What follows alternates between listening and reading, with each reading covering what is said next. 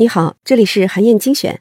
现在呀，我们生活在一个人工智能无处不在的时代，刷的新闻、叫的网约车、点的外卖，都是由数据和算法构建出的人工智能系统来实现的。这就给我们造成了一种错觉，那就是人工智能带给我们的便利、高效、个性化，都是单纯依靠技术来实现的。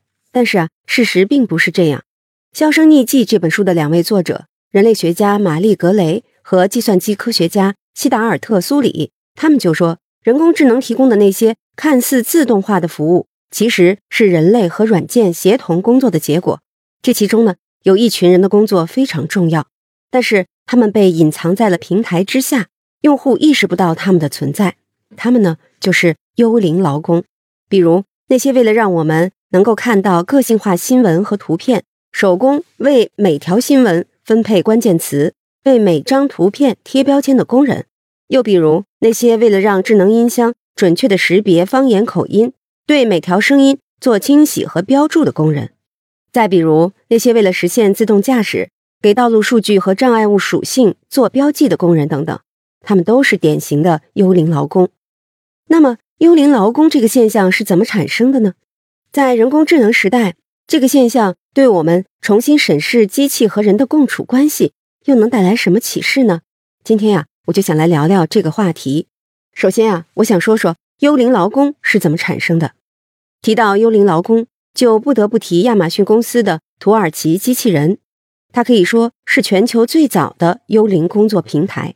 亚马逊刚开始还是个在线书店的时候，为了解决书名和封面图片错配的问题，就雇了一些临时工帮助他们清洗数据。后来，随着产品种类的扩大，他们需要清洗的数据越来越多，还要创建关键词，帮助用户更好的搜索等等。随着雇佣的合同工越来越多，二零零五年呢，亚马逊就干脆自己建了个网站，也就是亚马逊的土耳其机器人平台。任何有类似的清洗数据的需求，商家都可以在这个平台上发布任务，给每个任务设定好价格和需求。任何一个人只要能上网，就可以在任何时间、任何地点。完成这些任务，不到两年，亚马逊土耳其机器人就吸引了全世界超过十万人的注册。之后呢，随着大数据的广泛应用，市场上又出现了很多其他类似的数字平台，比如微软的通用人类关联系统。这些平台可以通过应用程序接口来连接工人。这样做的目的本来是让复杂的协作变得简单和高效，但是如此一来。在平台发布工作需求的商家就不会觉得自己是在和真实的人类协作，他们只希望能准时从平台上拿到工作成果。而对平台方来讲，他们也不关心完成任务的工人是谁。而对消费者来说，这些工人更是完全隐身的，因为消费者最终看到和享受到的是所谓的人工智能带来的自动化。结果就是这些工人变成了没有姓名和身份。只有昵称和 ID 号的隐身工具人，跟一个机器人没有太大的差别。这样啊，会带来很多的问题。比如，这些幽灵劳工没有自由，可能你会觉得很奇怪。零工经济它的特点不就是时间灵活、行动自由吗？但是你要意识到，人们需要保持随时在线，才有可能抢到任务。这就意味着，人们不但没有享有自由，还带来了超长的工作时间和超强的工作压力。再比如，幽灵劳工也没有经济保障，在平台上抢单是需要拼手速和网速的，所以一旦哪天没抢到任务，就意味着没有收入。而且，即便是完成了任务，报酬呢也不是实时结算的，很多任务需要经过初审、复审等一系列的复杂流程才能结算。有些人拿到报酬要等两三个月。除此以外呢，他们还可能会碰到因为违反了某项严苛的规定而被冻结账户、无处申诉的情况。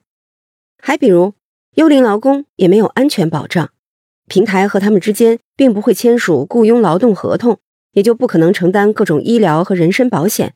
甚至啊，美国有些小型的幽灵工作平台会要求这些工作者跟他们签署工伤免责协议，这样才允许他们在平台上注册。人们不得不接受这样的条款，这就说明了幽灵劳工们在产业链上的弱势地位。虽然关于幽灵劳工的这些问题，近几年开始得到了社会和企业的重视，比如研究如何通过更好的机制设计来保障人们的权益，提高他们的福利等等。我们还可以把问题再往前推一步，去想一想怎么从根本上去避免人的幽灵化。有经济学家就预测呀，再过十年左右，光在美国就会有百分之三十八的职业会随着人工智能的进步而消亡，或者还有更多的工作呢会实现半自动化。那这种情况会不会带来更多的幽灵工作呢？这就取决于我们能不能在工具理性和价值理性之间找到平衡。工具理性关心的是达成目的，它只考虑达成目的的手段是不是最优的，效率是不是最高的。这正是人工智能的特长。价值理性呢，关心的是达成某个目的是不是有意义，会不会牺牲了人们被看见、被尊重、互动和自我实现的需求呢？在我们越来越享受人工智能带来的自动化。越来越迷恋工具理性的时候，就要提醒自己，要更加注重价值理性。人有人的用处，人有生而为人的意义。好，以上啊就是我为你分享的内容。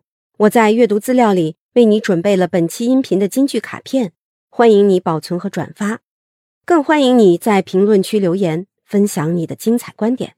韩燕精选，明天见。